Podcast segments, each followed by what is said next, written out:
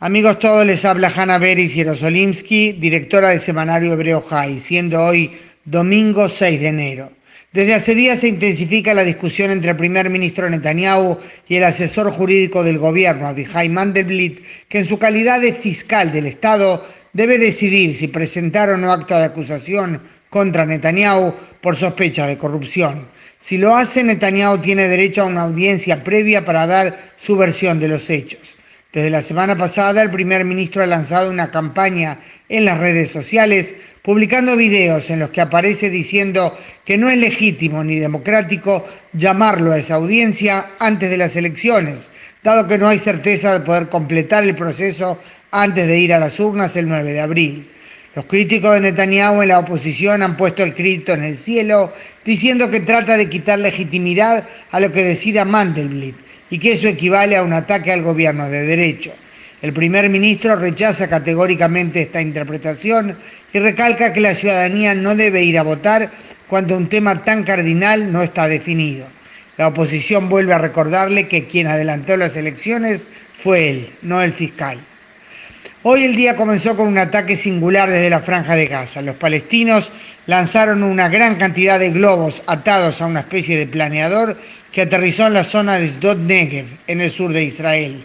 La carga explosiva que iba atada a los globos estalló mientras la policía trataba de neutralizarla. No hubo víctimas, pero se reiteró, por supuesto, la advertencia no acercarse a los globos por más atractivos que parezcan. Pero evidentemente la noticia más fuerte del día fue la revelada hoy por el Shabak, el Servicio General de Seguridad encargado de la lucha antiterrorista. Cinco menores israelíes, judíos, detenidos días atrás, son sospechosos del asesinato de una mujer palestina, Aisha Rabi, el 12 de octubre último, al haber lanzado una piedra hacia el coche en el que ella viajaba con su esposo. Los detenidos estudiaban, estudian perdón, en una yeshiva, seminario rabínico, en el asentamiento Regelim. Según el comunicado que recibimos del Shabak, se trata de elementos antisionistas que se han pronunciado contra el Estado e inclusive quemado la bandera de Israel.